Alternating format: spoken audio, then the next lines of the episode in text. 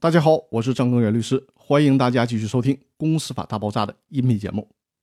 今天和大家聊的话题是，对外转让股权的通知可以分成两次以上。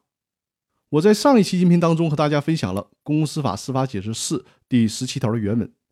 大家如果仔细看第十七条的原文，就会发现，这个司法解释的第一款当中规定，股东对外转让股权的时候，应当就转让的事项通知其他股东。之后呢？在第二款当中又规定，如果股东同意对外转让，其他股东还可以要求转让股东来告知转让股权的条件，以便其他股东行使优先购买权。我们从这里就可以看出，当一个股东对外转让股权的时候，他对其他股东的通知并不限于一次，这种通知可以根据股权转让的不同阶段和不同的内容进行多次的通知。在第一次通知的时候，转让股权的股东主要是告诉其他的股东。他想对外转让股权了，至于具体转让给谁，转让价格是多少，并不要求必须在这次通知当中去说明。这也就是说，在第一次通知的时候，股东只需要告诉其他股东说：“我想卖股权了，我告诉你们一声，这就可以了。”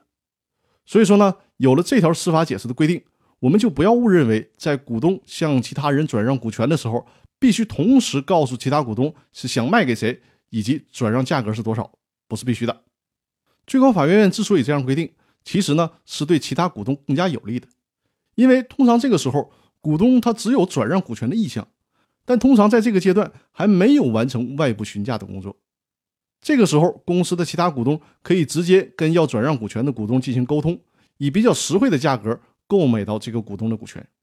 相反，如果是法律非逼着转让股权的股东在第一次通知的时候就确定好把股权卖给谁以及卖多少钱。这反倒会迫使转让股权的股东货比三家，把转让股权的价格定得很高，这反而是抬高了其他股东行使优先购买权的成本。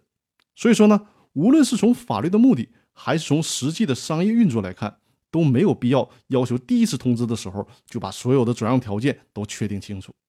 这是一个很重要的信息，大家一定要掌握。那好了，我们今天的分享就到这里，谢谢大家的收听。